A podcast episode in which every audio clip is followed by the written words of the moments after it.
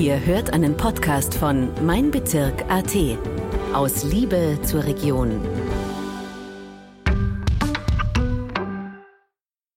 Herzlich willkommen zu einer neuen Folge der Tiroler Stimmen. Mein Name ist Georg Hermann, ich bin Redakteur bei den Regionalmedien Tirol und ich darf meinen heutigen Gast Gregor Dandler, Obmann der DEV Schiedsrichter, bei uns begrüßen. Danke, dass du dir Zeit genommen hast. Hallo Georg, vielen Dank für die Einladung. Gerne, es geht nämlich um ein ganz spannendes Thema. Es geht nicht ohne Sie, aber mit Ihnen ist das Leben auch nicht immer leicht. Wir reden da nicht über bekannte Beziehungsprobleme, sondern um die wichtigste Nebensache der Welt, dem Fußball und die Schiedsrichterinnen und Schiedsrichter. Beginnen wir mit der Frage, wie bist du eigentlich zum Schiedsrichterwesen gekommen?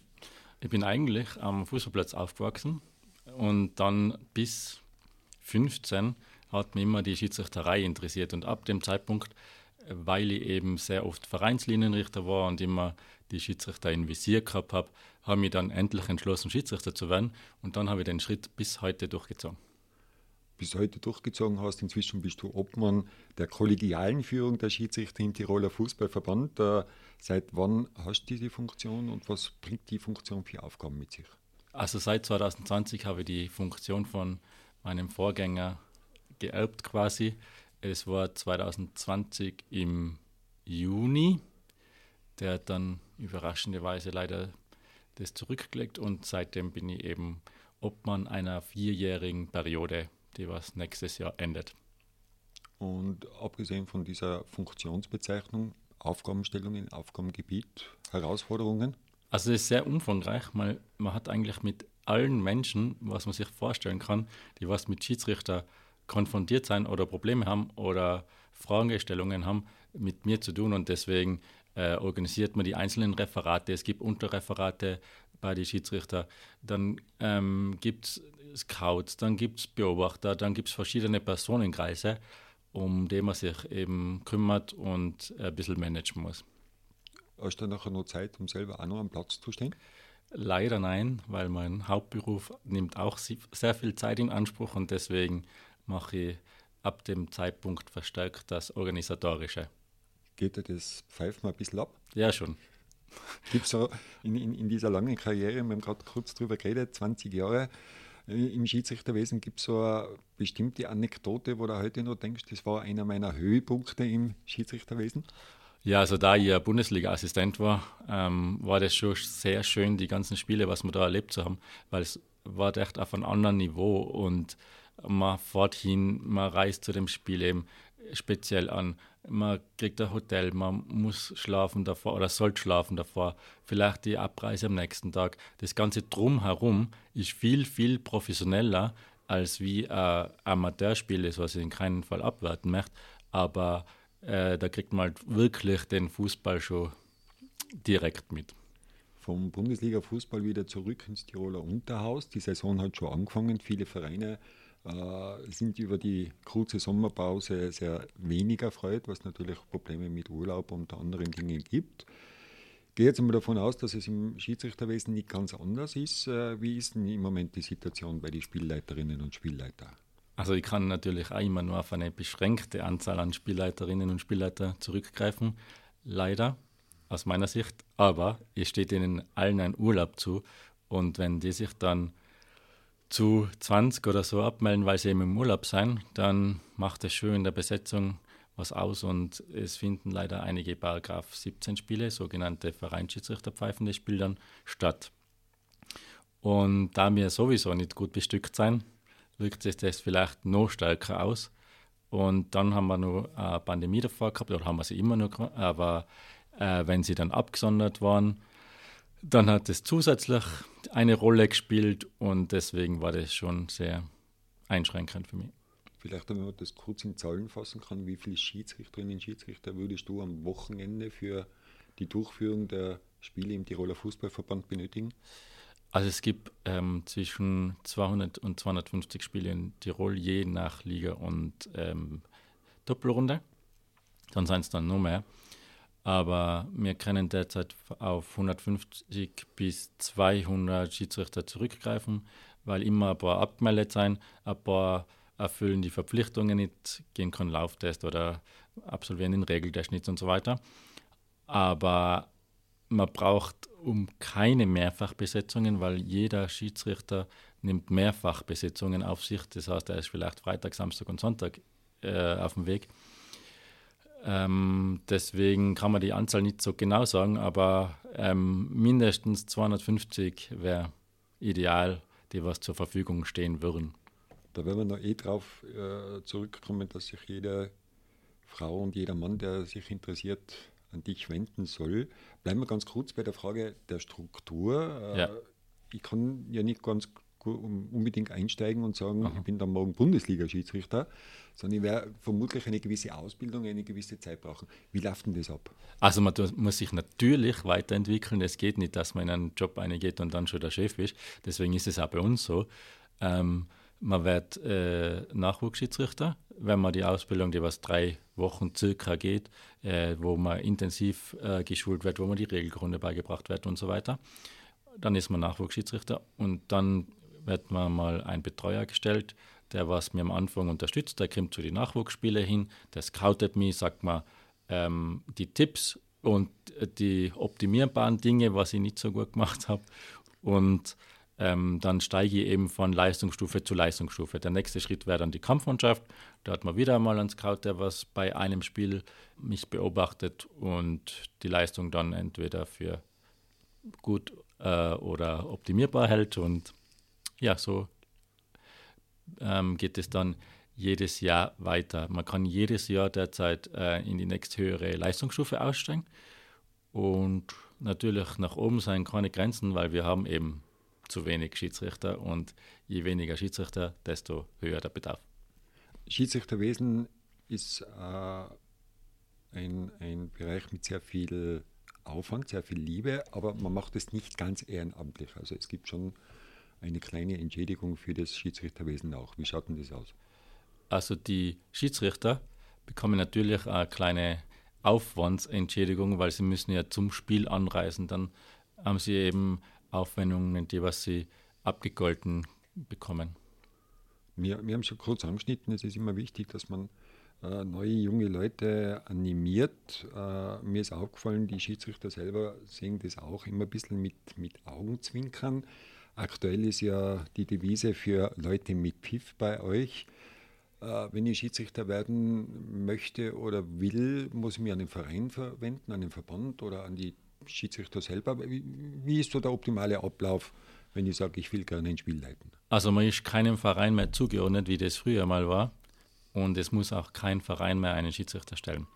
Deswegen äh, meldet sich jeder Interessierte selber bei uns, äh, den man im Internet oder der sich dann im Internet selbst anmelden kann. Und dann wird ein Kurs eingeladen. Den Termin, der ist immer einmal im Monat oder zweimal im Monat. Und deswegen ähm, ist der Optimalfall, dass er sich selbst im Internet anmeldet. Wir haben schon ganz kurz angedeutet, äh, Fitness in der Regelkunde natürlich Grundvoraussetzung, aber körperliche Fitness muss auch ein wenig gegeben sein, oder? Also es sollte schon äh, die sportliche Begeisterung in sich haben und den Fußball lieben, weil es ja eigentlich die schönste Sache der Welt soll sein und bleiben soll und auch gewisse Voraussetzungen, wie du schon angesprochen hast, mindestens 14 Jahre der deutschen Sprache mächtig, weil er muss ja dann die Ausschlussberichte schreiben, sollte er rote Karten geben haben. Das sollte er dann schon drauf haben. Man hat, glaube ich, im Gespräch schon gesehen, dass das Thema Gleichberechtigung beim Schiedsrichterwesen eine Selbstverständlichkeit ist, ein Alltag ist. Wie hoch ist denn das Interesse selber von Mädchen und Frauen, Schiedsrichterinnen zu werden? Also wir haben Gott sei Dank auch Mädchen beim Schiedsrichterkollegium. Es sind nicht die überwiegende Anzahl, aber also ich glaube derzeit haben wir so fünf aktive Schiedsrichterinnen, die was in ganz unterschiedlichen Ligen pfeifen, von Nachwuchs bis Regionalliga. Und es wäre natürlich eine Möglichkeit, dass sich die eine oder andere junge Dame auch noch berufen fühlt. Auf jeden Fall, weil ich glaube, der Frauenfußball ist jetzt durch die EM gerade in Aufwind es gibt beim Schiedsrichter manchmal auch recht unerfreuliche Momente. Das hängt natürlich schon auch damit zusammen, wie er gerade pfeift, das ist logisch und was für ein Publikum. Aber wie, wie geht ein Schiedsrichter damit um, beziehungsweise wie kennt es jetzt vom Kollegium an, an Schiedsrichter, der dadurch mit äh, betroffen ist, äh, Hilfestellung geben?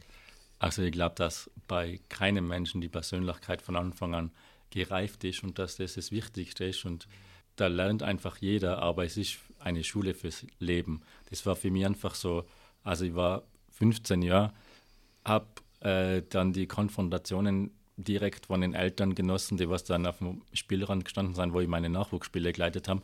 Und das ist eigentlich das Schlimmste, weil dieser junge Bub, der ist da alleinig am Platz, der fühlt sich nicht wohl und deswegen muss man da drauf schauen, eben, dass man den nicht verliert, weil die Drop-out-Rate nach maximal zwei Jahren ist sehr schon, also relativ hoch, sagen wir mal so. Um das Ganze dann entgegenzuwirken, ist für mich eigentlich ein Betreuer oder eine Vertrauensperson sehr, sehr wichtig, mit dem man sehr viel sprechen kann. Und da gibt es eben auch bei uns so diverse Veranstaltungen, wo man sich dann austauscht über diverse Vorkommnisse und das dann aufarbeitet. Man hat in den letzten Jahren schon gesehen, dass also diese von der Konfrontation am Platz mit dem berühmten Spruch, Schiri, ich weiß, wo dein Auto steht, sich das schon ein bisschen verlagert, auch in den sozialen Netzwerken, gerade bei diesen äh, Spielen-Nachbetrachtungen. Äh, beobachtet ihr die Entwicklung und die Situation im sozialen Netzwerken? Also natürlich haben wir mit Konfrontationen äh, zu tun und man kriegt die eine oder andere Beschwerde direkt. Aber dass wir ein Monitoring auf das haben, das findet einmal nicht statt. Generell ist ja vom Spiel immer dieses klare Bekenntnis zum Respekt und Fairness. Es gibt dieses berühmte Handshake und das Abklatschen. Äh, dann folgen 90 Minuten, wo das des Öfteren leider in den Hintergrund äh, gerät und im Gegensatz jetzt beim, beim Eishockeyspiel, wo am Ende dann nochmal so ein Bekenntnis zur Fairness ist, gibt es das ja im Fußball nicht. Aber generell, wie schätzt du die Stimmung auf den Tiroler Fußballplätzen ein? Also leider muss man immer wieder sagen, dass gerade nach dem Spiel die Emotionen nicht einfach am Feld gelassen werden, sondern mit in die Kabine oder in die Kantine oder nach zwei Tagen nur erhitzt sein. Deswegen bin ich der Meinung, wenn die 90 Minuten um sein, sollte man sachlich miteinander diskutieren oder reden können. Und das Ganze, was am Platz war, auch wenn der Schiedsrichter einen Fehler gemacht hat, er ist einfach menschlich. Und er hat genau gleich viel Augen- oder Sinnesorgane wie eine andere Person. Und deswegen möchte einfach auch von dem Recht Gebrauch machen, dass er nicht alles sehen kann. Und wir befinden uns nicht in der Profiliga, wo es einen Video Assistant Referee gibt oder dergleichen und wo es vielleicht auch nicht immer funktioniert. Aber gerade da sollte man einfach danach miteinander diskutieren können und normal reden können. Leider macht nicht jeder immer Handshake, aber ich kann es ja nicht vorschreiben. Bei einem Blick auf euer Programm fällt natürlich auf, dass es ja immer wieder Weiterentwicklungen gibt, egal jetzt von der FIFA oder UEFA. Mir ist äh, zufälligerweise untergekommen, dass die Bayerische Fußballverband äh, wieder zurückgreift auf die blaue Karte, auf eine Zeitsperre, auch bei Kampfmannschaften. Äh, ist das jetzt so eine Überlegung, der man in Tirol was abgewinnen könnte? Ich habe sehr viel Kontakt mit dem Bayerischen Fußballverband. Wir haben da früher einen Austausch gehabt, deswegen wir ein bisschen eine bessere Beziehung. Und ich kenne den neuen Präsidenten persönlich und ich habe mit ihm schon das ein oder andere äh, Wort gewechselt. Das ist so eine Sache mit der blauen Karte, sie wirkt im Nachwuchs sehr gut, weil eben man diszipliniert einen Spieler oder eine Spielerin für zehn Minuten und dann kann sich der auf der Bank oder die auf der Bank wieder normalisieren, unter Anführungszeichen. Aber ob das dann im Kampfmannschaftsbereich gewünscht wäre, das kann ich nicht beurteilen. Ob es zur Förderung einer besseren Atmosphäre am Platz führt, haben wir leider nur derzeit keine Studien oder Erkenntnisse. Schauen wir mal ein bisschen abseits, äh, abseits des Schiedsrichterwesens von dir. Was steht beim Gregor Dandler sonst noch am Programm? da bleibt leider nicht sehr viel Freizeit übrig, weil er arbeitet äh, 100 Prozent und dann besetzt er noch die ganzen Spiele von Tirol von U13 bis Regionalliga. Also das nimmt auch circa 30 Stunden in Anspruch und dann brauche ich dann ein bisschen Schlaf auch noch ist natürlich jetzt dann eine schwierige Frage. Bei uns ist so ein Standard, dass wir nach einem äh, Lieblingsplatz fragen. Jetzt abgesehen jetzt von deinem Büro, wo du dann am grünen Tisch den grünen Rasen besetzen tust. Was hast du für Lieblingsplatz? Alle da, wo sie die Schiedsrichter loben und mögen. Na Spaß, ich habe natürlich einen Heimverein und es ist der SV Absam und da kann ja sowieso nie besetzt werden und äh, jeder Schiedsrichter, der was am Wohnort wohnt, da bekommt er auch kein Spiel. Also ich bin da aufgewachsen, ich habe da die ganzen Sachen durchlebt und deswegen bin ich Fan vom SV Absam. Dann sage ich danke für das Gespräch, wünschen dir eine erfolgreiche Besetzung für die ganze Saison und eine tolle äh, Tiroler Fußball-Unterhaussaison mit erfolgreichen, vielen richtigen Entscheidungen der Schiedsrichter. Vielen Dank und nochmal danke für die Einladung. Auch Ihnen, liebe Zuhörerinnen und Zuhörer, ein Danke fürs Dabeisein. Alle Podcast-Folgen gibt es natürlich auf unserer Webseite meinbezirk.at Tirol. Hören Sie in die bisherigen hinein und lassen Sie sich von den neuen Folgen immer ab Dienstag überraschen. Die Nachrichten aus Tirol, aus Ihrer Region und aus Ihrer Heimatgemeinde lesen Sie online auf meinbezirk.at und in der Printausgabe der Bezirksblätter Tirol ab Mittwoch in Ihren Postkastel. Danke und bis zum nächsten Mal. Das war ein Podcast von Mein Bezirk AT. Vielen Dank fürs Zuhören und bis zum nächsten Mal. Aus Liebe zur Region.